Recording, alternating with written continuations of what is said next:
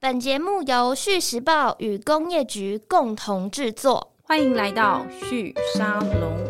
生活的惊喜往往藏在思辨中。Hello，各位听众朋友们，大家好，我是玉宁。今天我们的节目，呃，想要跟大家聊一个我自己其实也很喜欢的题目。我不知道今天我们的听众朋友们的年年纪如何，但我想不管是老朋友、大朋友或者小朋友，现在对我可口奶滋就是这个饼干的这个品牌，应该印象都还是很深刻。而且我相信，呃，应该有蛮多人都蛮爱吃的。那当我知道我们节目要做可口饼干的这个这个可口奶滋的这个饼干的这个工厂来到我们的节目跟我们聊这个。个食品、食品加工跟食品制造业的故事的时候，我就我脑脑袋马上就出现了我的可口奶滋的饼干泡在牛奶里面的那样子的一个呃童年时候的这个呃印象哦。那今天我们非常欢迎可口奶滋的制造厂台湾优格食品股份有限公司的产品经理吴佩纯，你好。你好，玉宁好，好，呃，平常我看你名片都是 Annie 嘛，对不对？所以我就叫你 Annie 这样子，可以。好，Annie，呃，你们你在公司里面担任的是产品经理嘛？但其实你们公司算是一个蛮老牌的一个食品制造厂，对不对？可不可以跟我们介绍一下你们公司在做的事情是什么？好，那呃，其实我们公司从呃一九九八年开始哦，就是一直在。呃，致力于传统的糕饼，还有西式的饼干的、嗯、呃代工生产及制造，是是九八年到现在这样，应该差不多有二十四五年的时间，对不对？是那是算是一个家族企业类型的这样子的一个公司吗？呃，应该说我们老板算是呃创业家，是那他目前为止都还是他在。呃，带领整个集团，嗯哼，公司，因为你用集团来描述它嘛，代表说其实你们的生产线或是市场的布局，其实规模应该蛮大的。刚刚节目前我有听 Annie 稍微讲一下他们公司在我们生活当中扮演的角色，我听起来其实蛮惊人的哦。大家都不晓得，就是其实你们所生产的产品跟我们的生活蛮息息相关的。那就我的了解，呃，优格在做的这个产品，除了我刚刚讲这种可口奶子饼干类之外，其实糕点。才是你们一开始起家的这个主体，这样子。那可不可以，你请你先跟我们介绍一下，有哪一些品牌或者是哪些食品是我们现在常在市面上会买到，但其实就是来自你们家的工厂？是，那包含刚刚玉宁提到的这个呃可口品牌，是那系列的一些休闲零食之外呢，其实大家在好事多里面会买到一些饼干零食。呃，有一些也是由我们公司来做代理生产的，嗯、那再由品牌方送到通路上去做呃销售这样子。那还有像一些呃蛮知名的五星级饭店呐、或这个呃世界的这个面包冠军师傅啊等等的，其实有蛮多呃在市面上呃优质的产品呢，也因为品牌方他没办法在呃这个呃订单大量下来的时候生产，会委由我们这样子专业的代工厂。来做呃整个配方的开发，到最后的量产到出货，啊、都由我们来做服务。对，刚刚 Annie 在谈到了，我刚刚前面有稍微了解一下，像比如说星巴克，就是我知道很多年轻朋友很喜欢的这个呃年节的时候，他们不管是年节或者是平常的时候，都有一些饼干或者是像咖啡蛋卷的礼盒。我想就是优格这边呃协助这个开发跟制造的嘛。那还有像刚刚在饭店的部分，我知道呃 W Hotel 也是一个大家很常会去在年节的时候去订购他们的礼盒的，这也是来自优格。那这样的介绍，我想听众朋友大家就知道优格 在我们的生活里面，其实它。它蛮常存在的，只是它隐身在后面，我们不认识它。那我我觉得蛮好奇的，就是说优格为什么会在市场上面，在特别是我们刚刚提到的这些重要的食品的呃领域，那么常看到你们隐身在后面的身影。就是你们一开始从糕饼开始做，那后来就是呃移动到饼干这样子的一个食品加工的或者说制造的这个流程，有哪些呃困难之处，导致就是说在蛮多品牌上，它最终必须要去找一个这样子的一个合作伙伴帮忙呢？是，那其实台湾呃的这个。呃，食品的市场从呃二十几年前一直到目前，其实也经历了一个很大的变化哦。嗯、那我们早期会致力于呃传统的糕饼，那到后来开始做呃西式的饼干，也是因为市场的变化、市场需求的变化。是，那呃，我们其实一个比较大型的转列点的部分，其实是在于比较大型的品牌委托我们代工的时候。嗯、那其中一个最大型的、比较知名的就是刚刚玉宁最一开始提到的可口这个品牌。对，对，那他其实当初他希望我们来委托我们生产的时候，他也是啊、呃、拿了这个一张配方，然后来希望由。呃，我们能够把这张纸上面所写的东西变成饼干，变出来，像变魔法一样。那呃，当然也是因为我们我们的研发团队还有我们总经理，他其实在烘焙的资历还有他的这个专业度非常高，所以他能够去完美呈现，甚至让口感啊，整个里面的。诉求更升级的情况，嗯、我们才顺利的承接这个案子哦。创办人是吴瑞奇总经理嘛？是对他，你刚刚有提到他在烘焙这一个部分，其实有蛮深的专业。他大概是什么？怎么开始进入这个行业的？因为我看资料，他们他应该算是自己自己创业开始做这个行业。是那吴瑞奇呃先生呢？他其实是在高中毕业之后呢，就开始加入了这个烘焙的这个食品行。那从非常小型的食品行开始，呃，磨练之后，呃，又投入了比较大型的食品工厂。那呃，那个食品工厂现在已经呃已经没有在做了，它是做比较传统的糕饼，但是在其实几十年前是非常大型的。那就是以以前呃，大家喜欢送喜饼，都是送这种一斤的大饼嘛，就是一大包这种。对对对，对 一一盒，然后一大块那种很传统的大饼。那呃，那个厂呢，其实它在当时也颇具规模。那我们总经理当时就是担任研发长。是。那到后来，他跟呃这些呃里面的团队呢一起出来创业的时候呢，嗯、呃，他也是继续担任研发长的这个职呃职职位哦。那跟这些呃，当时一起打拼的伙伴呢，出来创业的时候，就成立了伊莎贝尔这间食品公司。哦，这样大家就有印象了。伊莎贝尔，嗯，是那呃，后来呢，其实董经理他还是非常有创业梦哦，他还是希望拥有自己的一片天地。是对，所以他在伊莎贝尔呃进入稳定期的时候呢，他又跳出来，又自己再创业，成立了台湾优格食品股份有限公司。所以其实优格算是老板他有点算第二次创业，对不对？呃，算 N 次，因为伊莎贝尔还有很多都是做类似的，都是烘焙。对，他对烘焙真的非常的有他的想法跟坚持，嗯、是因为其实这个年代的人，这种五十几年次、四十几年次的这种台湾呃早期这些创业家，对，都在目前能够发展到至今的规模，在早期其实都很经历了一段非常艰辛。难熬的时段哦，对，那其实我们总经理也一样，在当时其实他也是属于比较辛苦、比较贫困的那样子的，呃，在打拼出来打拼的年轻人。嗯嗯。那在当时其实物资当然没有那么好，好物质生活没那么好情况，他的初心就是觉得我做吃的总不会把自己饿死。人家说就是创业食衣住行四个。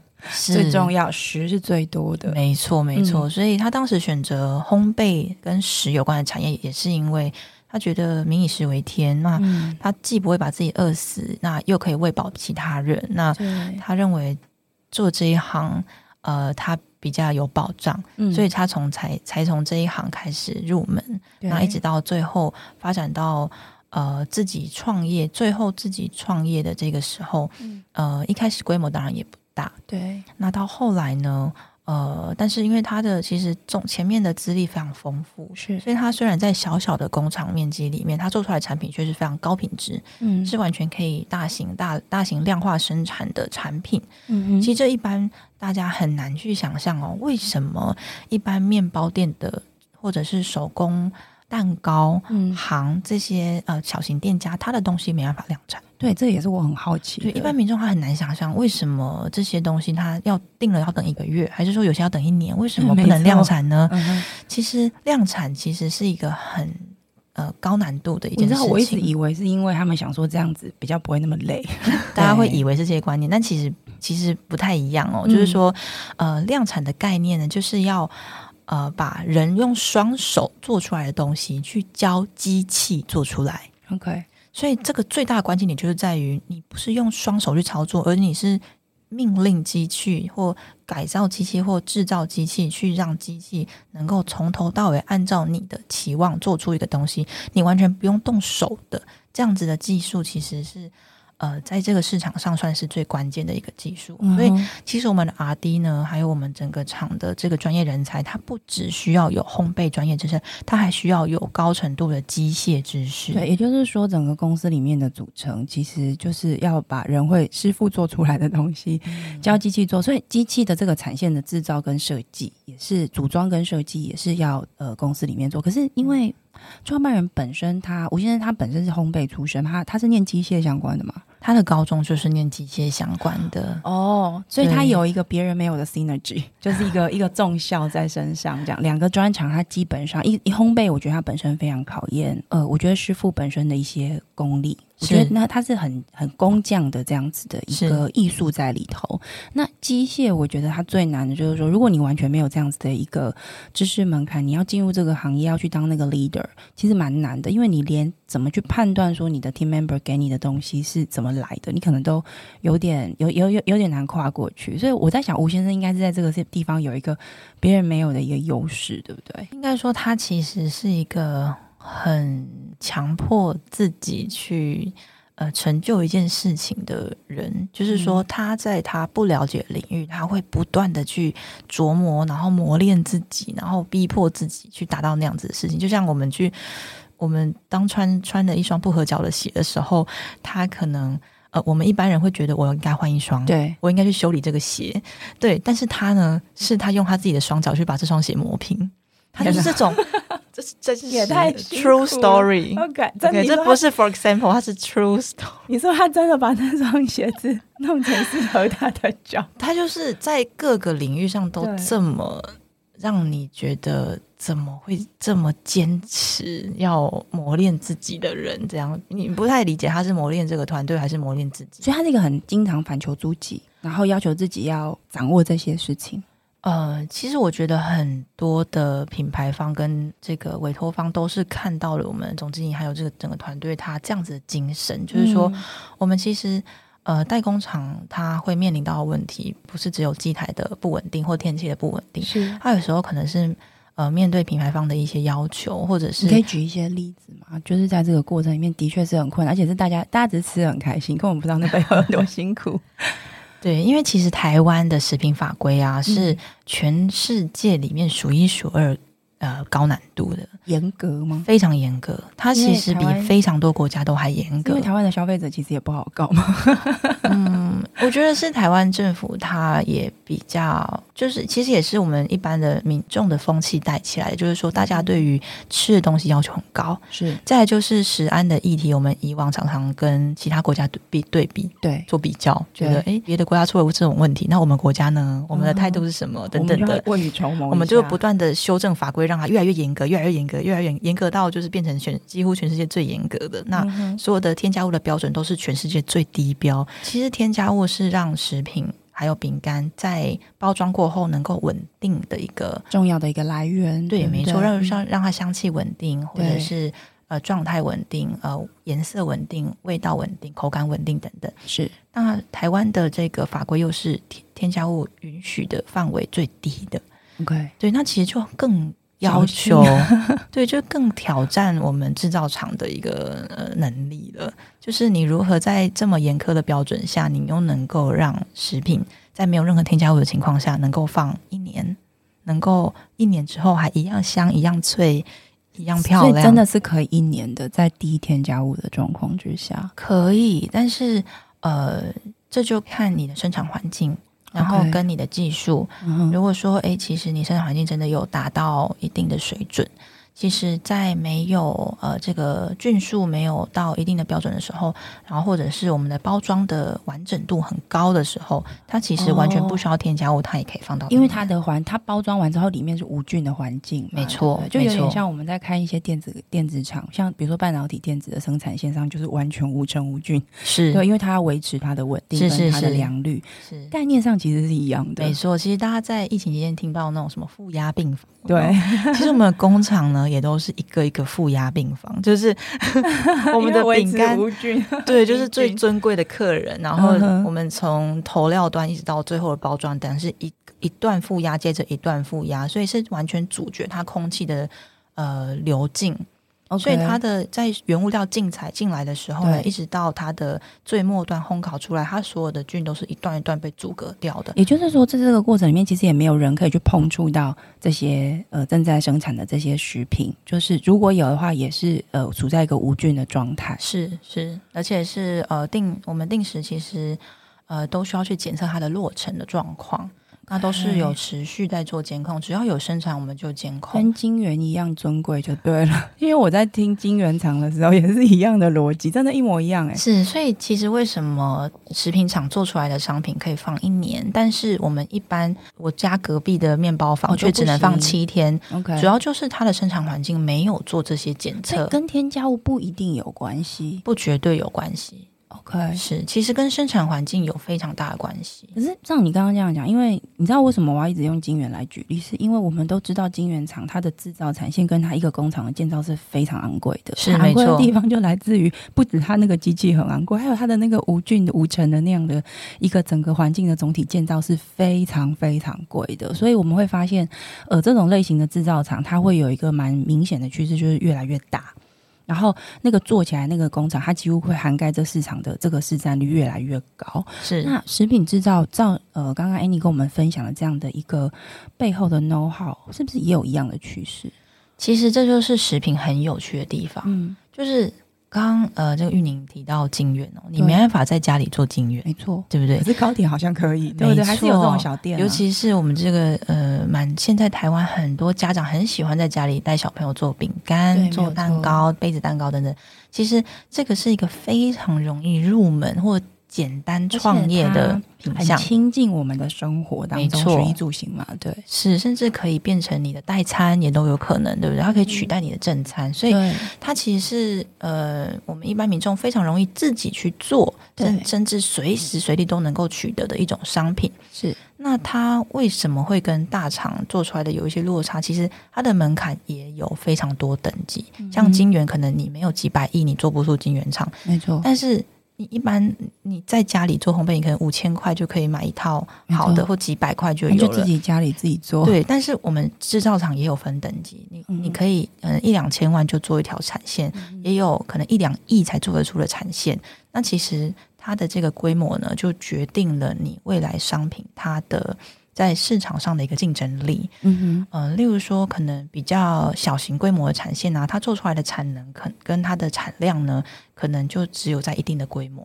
OK，那大型的产线呢，它其实产能产量到很高的时候，它的整个生产的这个效率，到它的这个整个自动化的程度，都可以大幅降低人力的运用。嗯哼，对，所以大型的产线，它在市场上的竞争力，主要也是因为，呃，它取代了人，然后呃，取代了一些。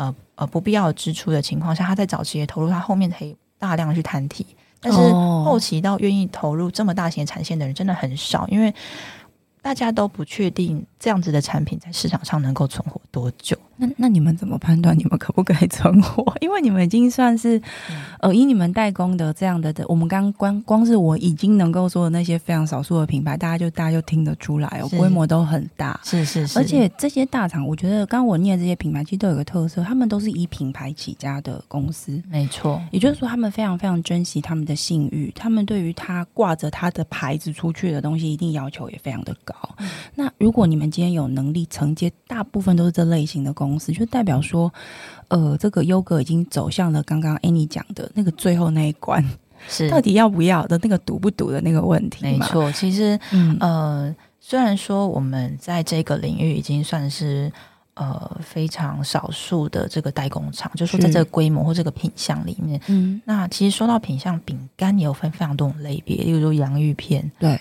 泡芙、蛋卷、煎饼，对，然后鱼酥。这其实我刚刚讲的这几个都属于完全不一样的产线，OK，因为制造完全不同，完全不一样，嗯、完全不可能在同一个空间做出来连空间都很难。嗯哼，所以其实呃，这就是他在食品厂它的门槛，跟您刚刚说的这个决定的这一块，嗯，就是说，其实当然大型品牌他都很珍惜他自己的语义，对，就是他都希望，哎，我努力的生出这一个产品，这个品牌，然后再把它集合在一起之后，我希望它长长久久的卖下去，它就会柳州这样子，对，没错，柳州大家都柳州，重点就是要这样才会赚啊，对，而且消费者喜欢，没错，有一种认同感，没错，没错，那。我要如何呃帮他代工，然后帮他投入这些心力，又能够长久的坚持下去？其实第一点当然是我们能够跟这个品牌做 match，就我们跟他跟他契合。那再就他信任我们，同样的产品我不会再一模一样交给别人。OK，因为那是你们共同研发出来的东西。没错，这其实也是考验这个。呃，代工厂跟品牌方彼此的信任程度，对。那再来就是，其实台湾还有全世界的休闲零食市场是一直在变化的。嗯，那你要怎么愿意相信品牌方会继续努力的推这支商品？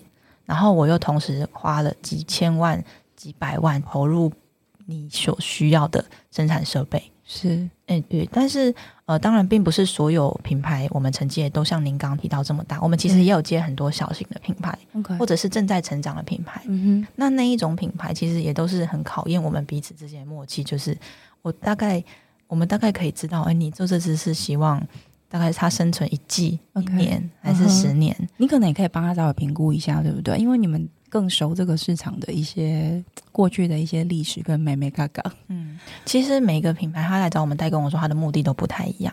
有些人就是我们所说的吃包装。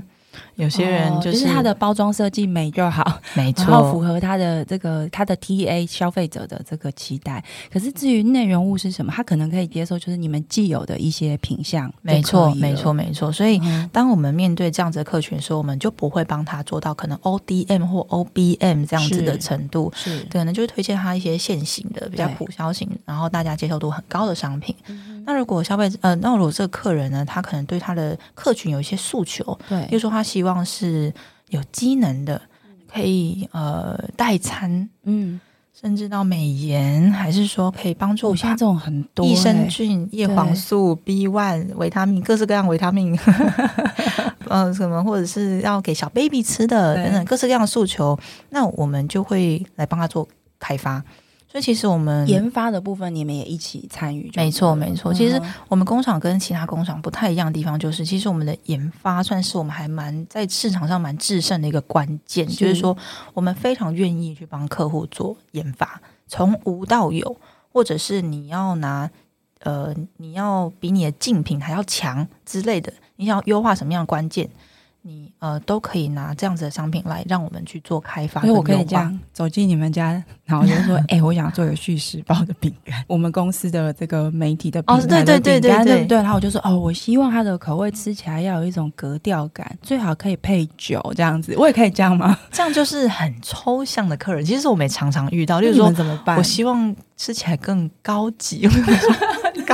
到底是什么？对对对，对，那你们怎么办？我我其实蛮好奇，因为我觉得这是你们家在市场上制胜的关键。呃，研发前端呢都是花最多时间的，嗯、就说生产其实反而不用，生产我们可能一个小时或半天或一天我们就做完了，做做完你今年或这一季要的量了。对，那但是研发呢，我们短则可能至少都要三个月。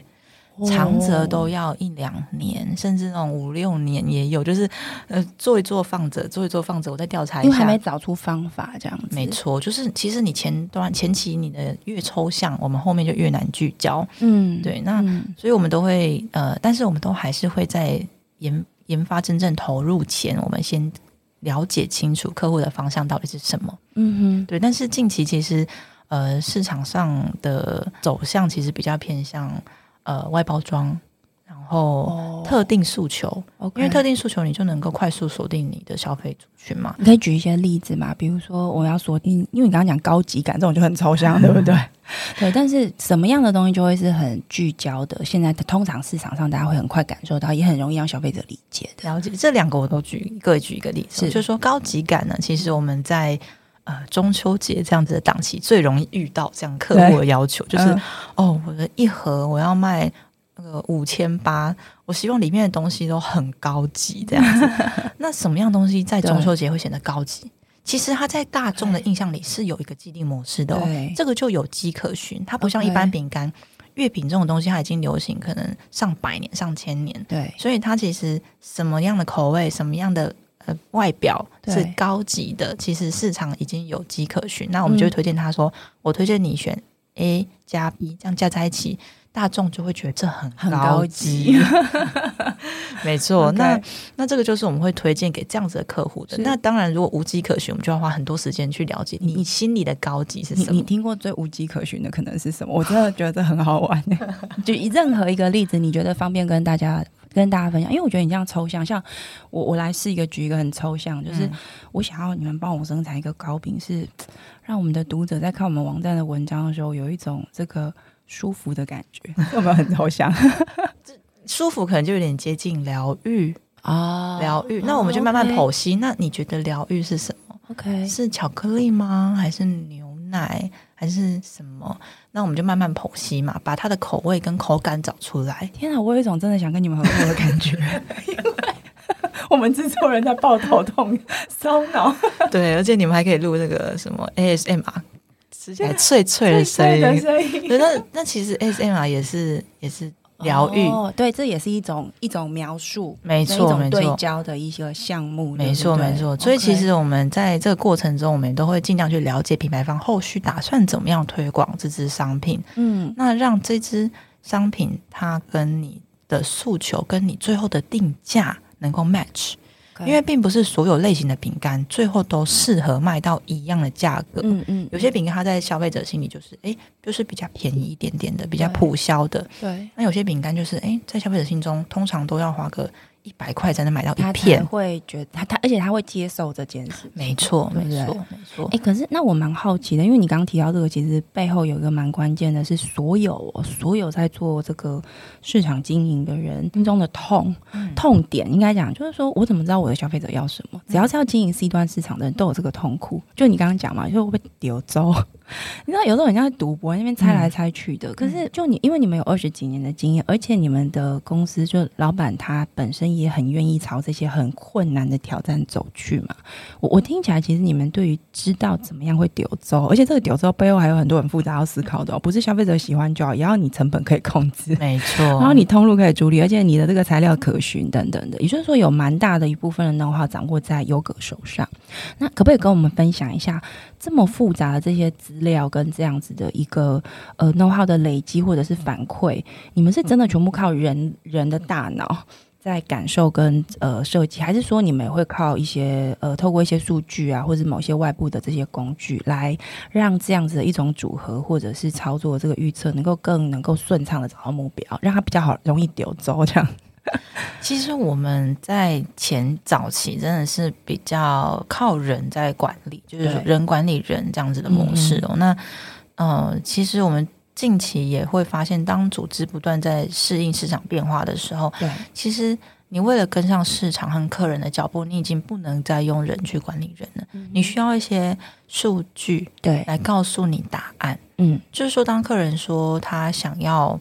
呃，刚刚讲你，你刚刚有说客户可能有时候会有一些要求，对，什么很抽象的要求的时候，其实很简单的词汇对我们来讲也可以很抽象。例如说，我觉得呃不够甜，那什么叫不够甜？对，你要甜多少？你要甜几趴？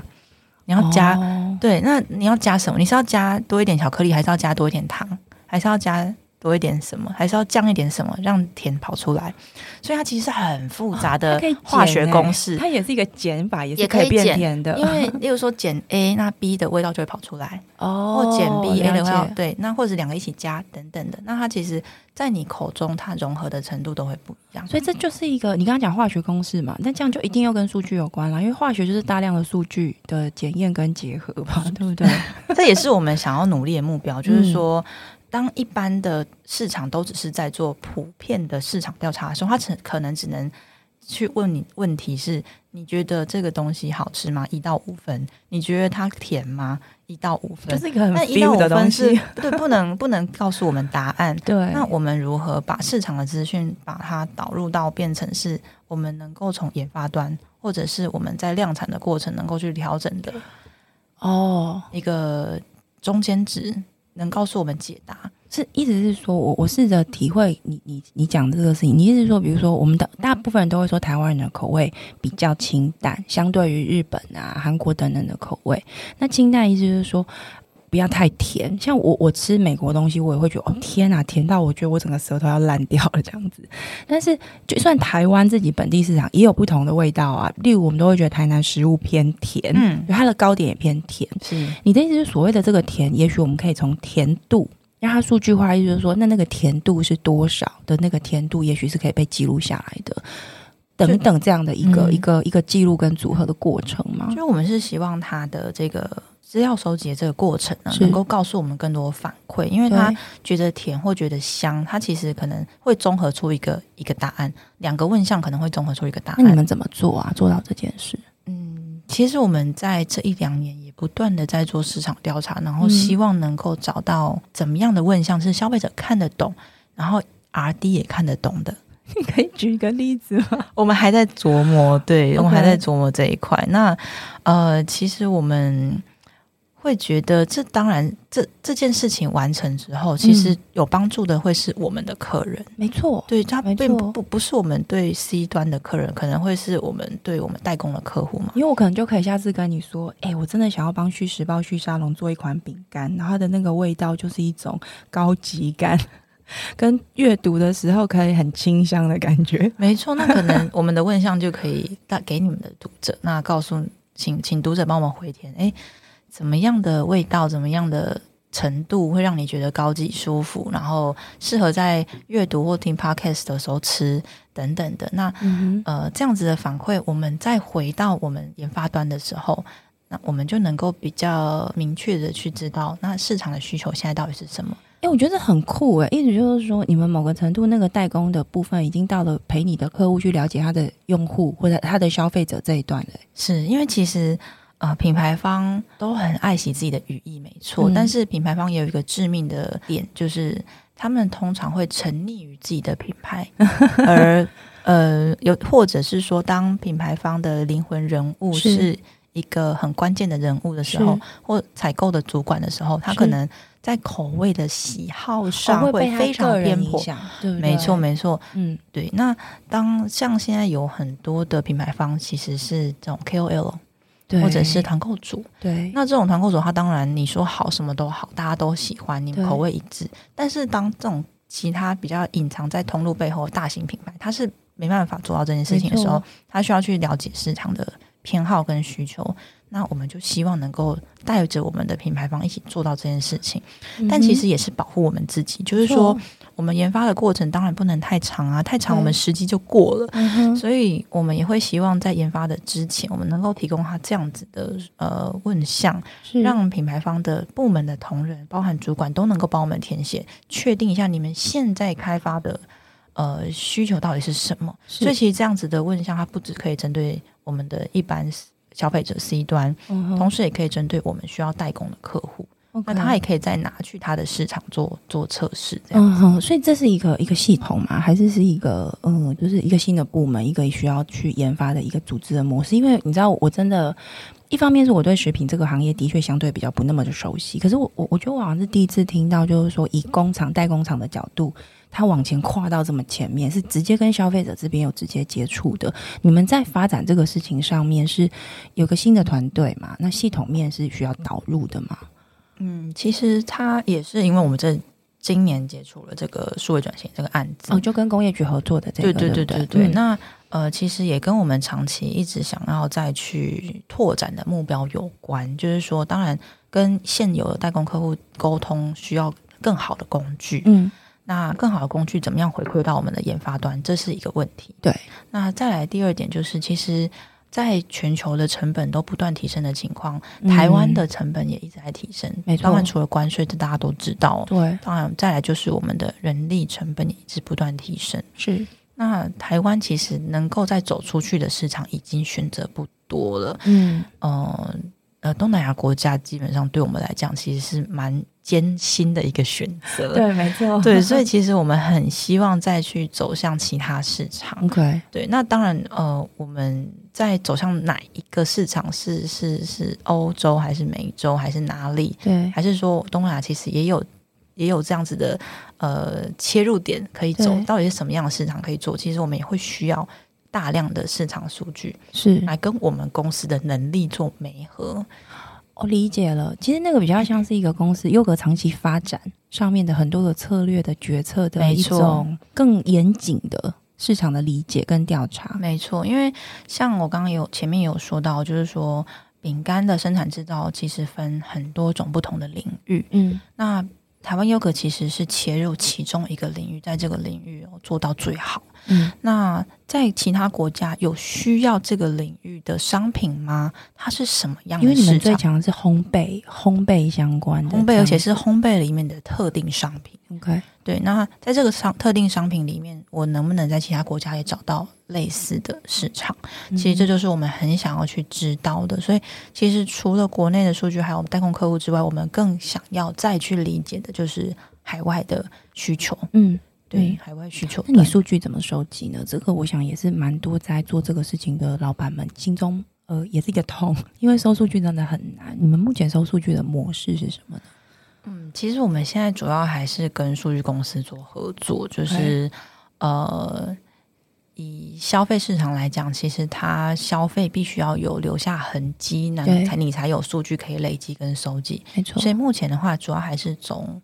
就是这种全球比较大型的购物消费平台的、嗯、呃，跟我们公司相类似的竞品的消费数据来去做调查，是对对。你们还有一个那个叫优格学校，是一个它算是观光工厂，对不对？对，这个优格学校那时候为什么会想要做，就是设立这样子的一个地方呢？是呃，台湾优格饼干学院呢，它其实算是呃我们。公司呃旗下的一个在落实呃永续经营还有企业社会责任的一个品牌，嗯哼，就是说它其实大部分的产品啊都是呃比较大包装，然后呃比较自然无添加，那.大众化的口味，哦、在我们的实体门市贩售给我们在地还有呃外面的消费者，是。那它大部分的营收其实都是在回馈到地方的建设，还有照顾地方弱势、教育啊等等的，因为。其实我们的呃公司是坐落在彰化的县西乡，嗯，那县西乡其实，在国就是台湾的国发会认定来讲，它是一个偏乡，它非常偏乡，因为我们有讨论过了，就是而且你知道我们想说，在那边弄一个观光工厂，谁会去啊？因为那也不是一个你知道观光旅游的一个景点的地方，对。但其实我知道它是偏乡的时候，我真的非常非常压抑，哦、因为因为它其实真的。我我们自己不觉得偏僻，它其实到高铁站、火车站大概只要二三十分钟的车程，嗯、其实非常近诶。嗯，那它距离大家很熟悉的景点，例如说呃国家歌剧院，对，还是说鹿港小镇，其实也蛮近的，很近。也就是说，大家其实会去那附近，只是会绕过它，因为不知道去那里做什么。对对，没错，没错。所以、嗯、呃，其实大部分的资源也都是这样，就是说不是只有我们自己可能需要的。呃，人流、观光资源等等的，对，比如说教育资源啊，其他的呃地方建设的资源啊，都是一样的。就是说，他会不知道他投到这里，或他到这里来要干嘛。嗯，对，所以其实饼干学院他在在地所致力于的就是这件事情，就是说，我们希望借由观光一个最简单粗暴的方式，让大家认识我们，来到这里，大概知道哦，原来在这哦，原来这么近哦，嗯、然后原来这里有这些东西哦，然后知道了之后呢，你能够。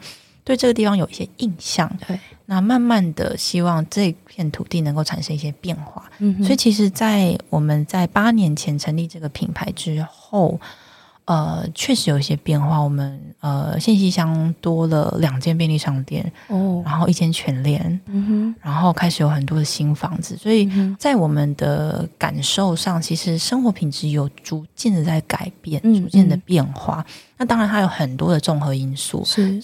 所所促成，但是就居民的感受而言，其实是有慢慢变好的。创办人本身就是线西人，是，所以他其实就是在自己的家乡设立公司，跟开始盖盖工厂这样子。是，所以优格学校，呃，饼干学校，它其实比较像是一个回馈家乡，然后想要让自己不止自己的工厂在这边可以呃营生，也也让家乡开始有一些新的样子样貌出现，是吗？没错，其实我们在开业的。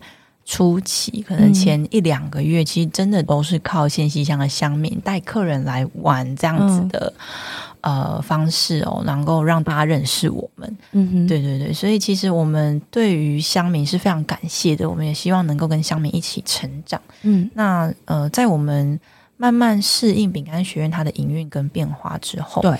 那其实我们在第一年就迎来了一百万人次的参观的高峰，所以其实它在这这一两在开业初期这一两年是不断的挑战自己，然后突破参观人次等等的，然后慢慢熟悉这样的营业模式。嗯，到呃大概两三年前，我们也开始希望能够再为仙气香做更多的时候，我们开始做这个农产这一块的呃器作。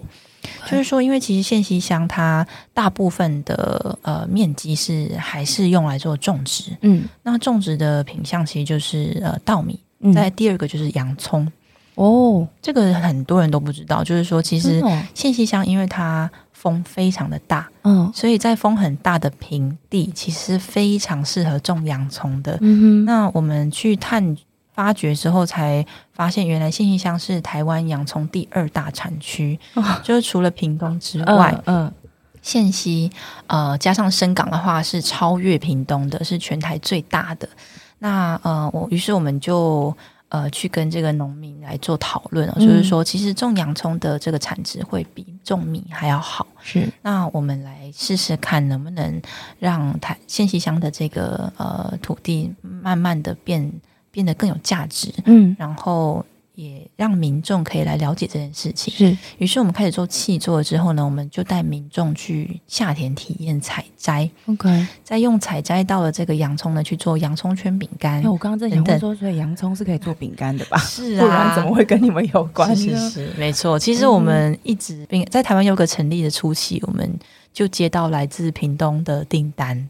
所以其实我们十几年前就在做洋葱饼干但是是运到屏东去卖。嗯哼，对，那在地人就是觉得哦，屏东就是洋葱，呃，洋葱就是屏东比较有名啊。那、嗯、对，那慢慢的他们也会了解有这件事情，了解，哎，其实县西也有洋葱。对，那县西的洋葱也很有名，产量也非常大。嗯哼，对，那呃，在借由民众他亲手去采摘做成洋葱饼干的时候，他其实对洋葱这个东西也会改观。嗯哼，很多小朋友不喜欢这么。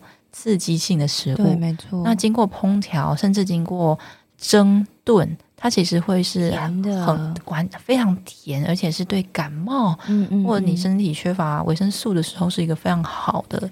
天然的食品，诶、那你们就你讲到这，我就蛮好奇，你们会因为这样而开始去思考，就是说烘焙，因为假设今天是那种传统的大饼啊，它本来就会放很多在地的食材嘛。那饼干因为它是比较是西式来的食物，所以我们大家一般对它来说口味都会想说，就是比较是西式组合，就面粉为基底，然后再加什么巧克力啊、蔓越莓啊这种很西式的东西。你们会在饼干这个很西式的食物上面加上一些比较是东方食材或台湾台式的食材的这种。实验跟发展吗，会啊会啊。其实我们除了洋葱之外，嗯，那我们也有做这个呃肉松，肉松一口酥。那这个肉松酥，它其实就是用台湾的猪肉松。是，那我们有用鱼松，那其实都是跟地方农会去开发出来的，还有包含地瓜啊，哦，然后到红茶啊等等的，嗯，其实都是希望尽量的去运用台湾的这个食材来去。呃，放到饼干或是糕点里面，那让呃民众能够了解，哎，其实这样子的变化还是 OK 的。然后它出来的成果是这么的好吃，这么美味。嗯哼，那也是希望这个台湾的农产品啊，它能够在经过加工之后延长它的效期，并且是大幅的增加它的。呃，价值，嗯，附加价值，对，然后能够在市场上做更好的流通，甚至到出口运销等等的。嗯，你们公司现在整体来说，整个集团大概多少从业人员？呃，目前的话大概是呃一百五十人左右。那有多少是在地的这个线西的这边的原本的在这边的住民？其实呃，信息乡民的话可能不会到很多，因为信息乡总共只有一万六千人，对，非常非常少，可能比台北的一个社区还要还要少。对。对，那呃，信息乡其实，在我们的员工里面，大概可能不到，可能大概十趴左右，嗯、但是信息乡周边的人口就非常多，就是包含鹿港、和美、深港。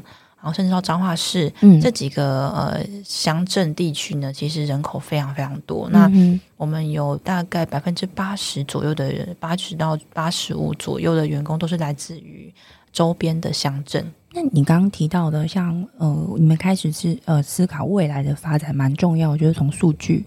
贴近消费者去理解他的需求嘛？我想这边就有蛮多的 know-how 会跟数据分析有关，跟行销的研究有关。那如果要开始走就是欧美市场的话，也需要呃跟欧美市场这边的行销的这个呃职能会相关。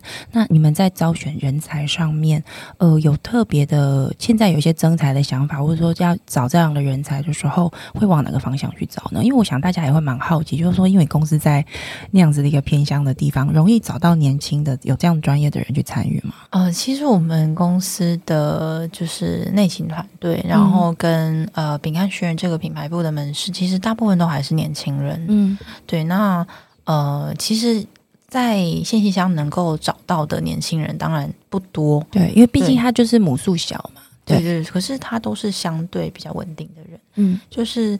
呃，想要到都市工作的人，他当然就会留在都市。对，那想要留在家乡，或、嗯、或或这样子的地乡镇工作的人，他其实稳定度也会比较高。嗯、所以其实有有。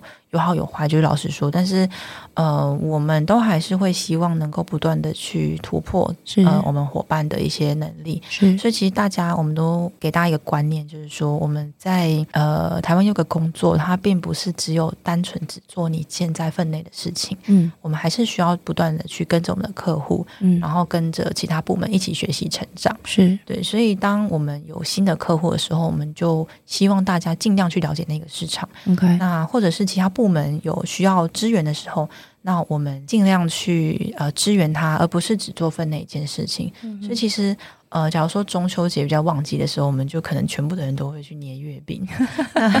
对，他出货比较忙的时候，部门对，那大家都会对来出货这样。所以其实呃，大家都有点类似这种十八般武艺哦，就是尽量都要会。那当然，当然针对某些特定人才，我们呃每。没有那么需要，因为其实我们公司一百五十人，真的算是中小企业，就是蛮小。我刚听到这个人数，我觉得有点惊讶，对，很很少嘛。对，因为你们的你们的制造规模跟营业额其实蛮惊人的。但如果人数是这样，就代表你刚刚讲的嘛，因为很多事情交给机器做，是对不对？所以人是做人才需要做的事情。是是，其实我我提一个数据，你也会很惊讶，嗯、就是你一定有吃过日本的明治，对，美，然后还有固力果。嗯，固力果就是 Pocky 的公司。固力果它在日本的一个全自动的产区啊，二十四小时生产呃 Pocky 嗯的厂区哦，只需要二十几个人。天啊，我觉得这个行业好好乱哦。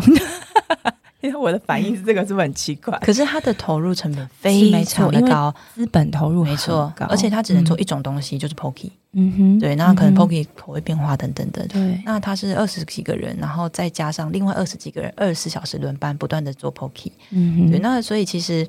呃，在食品行业啊，你投入的人，当你已经是食品厂的时候，对，投入的人数不一定高，嗯，那你的编制其实就取决于你的营业模式。那像我们是偏向以代工为主的工厂的时候，它其实需要一定的人数来去适应每天不一样的产品的变化。嗯，我们可能上午做一种东西，下午做另外一种东西，或是上午做。两个客户的东西，嗯、那两个客户可能不一样配方或不一样造型，嗯，或不一样生产条件，嗯，那我们都要一组人不断的去变化，嗯，对，所以我们公司其实。呃，会配置到一百五十人是这样子的原因。那是再就是，其实一些关键的人才，对，我们在也没有到那么必要的时候，我们其实目前都是倾向于委外，就是找外部，像比如说你刚刚提到数据的部分，可能就找外部的数据公司合作，因为他们有他们的专业来协助你们做，呃，做到就是全球数据的这样子的一个理解跟分析嘛。是是是，嗯哼。那委外的情况其实也比较能够去保障呃我们双方合作的一个品质，就是。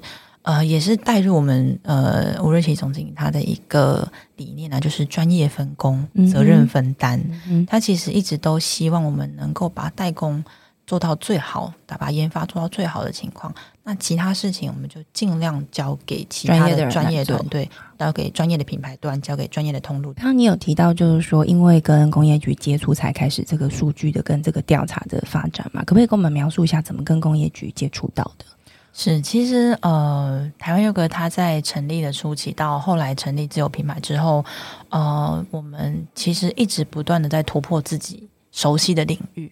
那在跨到一个新领域的时候，其实呃，刚呃，我们总经理他的想法就是，我们需要去找专业的团队跟专业的顾问来给我们建议，怎么样做才是正确的方向。因为每一次的投入都是很剧烈的变化，而且是非常高的。难度的投入，那高成本的投入、嗯、是，那我们可能又没有办法配置相关专业的人才的时候，我们就需要去委托专业团队来帮我们做整个呃计划的推动哦。是，所以其实呃，当工业局推出呃数位转型这样子的案子的时候，我们非常高兴，因为这完全就是台湾有个需要的事情，嗯、就是我们需要把我们所做的事情。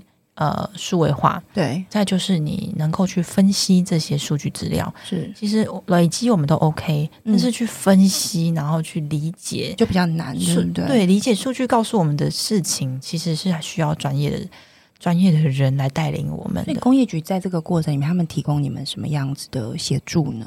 其实呃，我们借由这个案子呢，他找到了一个专业的团队。嗯，那这个专业的团队他来去呃提供我们，也是外部的第三方团队，对不对？只是他的专业是在数据这一端这样子。是，嗯。我们这一次呢，找了四个专业的团队，嗯、那这四个专业团队分别负责我们在研发端，嗯，研发端的这个呃资料的数据化是，然后我们有讲到就是如何让市场数据能够跟 R&D 对话这件事情，哦、就是研发端的这一个数据团队要做的事情。OK，那再来第二个呢，就是这个治安。嗯，因为其实呃，我们公司它当然有很多的关键，就是成功制胜点是在于人的脑中，师傅的手上。对，就是大家在讲那个老师傅。没错，没错。那其实这件事情是，当它数据化的时候，我们也会非常担心它。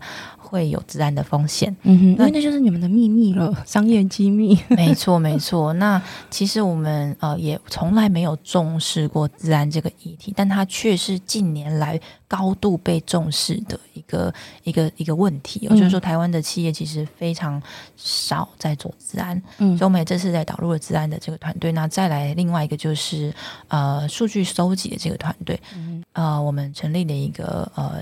偏向类似会员还有市场调查的这样子的数据收集的模组，嗯，那来帮我们持续不断的去新增新的数据进来，让我们了解消费者在购买之后回去的一些反馈是什么，然后不断的投入哦。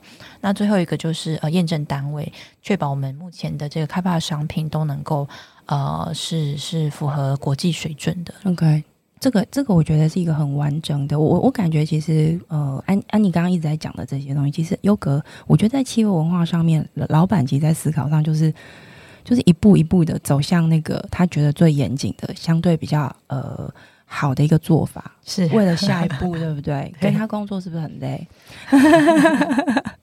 应该说，嗯，每一个创业家都很小心，OK，就是他都很，他也，他也跟品牌方一样，很珍惜自己的羽翼，因为一切都得来不易，嗯，那也都很艰辛，所以他，呃，我们会希望有专业的协助，也是希望自己做的决定是对的，嗯哼，那又不希望我们墨守成规，然后一直在原地没有进步，嗯，所以当我们努。努力想要突破跟进步的时候，又希望自己做的事情是对的，我们就需要这些专业的协助。好，我我帮 Annie 补充一个数据哦，大家就会知道这件事情有多困难。就是依据我们现在手上的一个资料，就是说优格在这个过程里面要收集两千四百四十六项产品。有一百万笔消费者对于这个商品所提提出来的这样子一个使用意见，而且这个应该只是第一阶段而已。因为数据收集，我们都知道那是一个非常非常长期的一个工作。然后刚刚 Annie 也有提到，食品行业这个市场有个特性，就是它转换非常快。没错，我我们当然会看到像可口奶汁这种柳州。好几十年的，对。但是也有那种就是一年两年他就掰了的的这种，没错。对，那我想对优格而言，不管是哪一个，你们其实都需要能够掌握，因为呃，你不可能只靠单一个商品去面对市场，但你也不可能就是每天都只做那些换来换去的商品，没有办法深耕。没错，没错。所以我想这就是为什么要导入数位转型跟数据分析的一个蛮重要的原因。我最后一个问题，就在你们公司工作会不会容易有职灾？吃太多容易变胖？我觉得这真的是非常重要的问题。你知道我很少做一集节目，口水一直流，因为我刚刚一直在吞口水。是，其实呃，我跟我先生加入企业之后，嗯、大概我们两个人都大概胖了十公斤。但但必须说，这是自己的选择。就是说，当真的你真的忍不住太好吃的时候，你真的会一直吃。嗯、那当然，你每天一直吃就会胖嘛。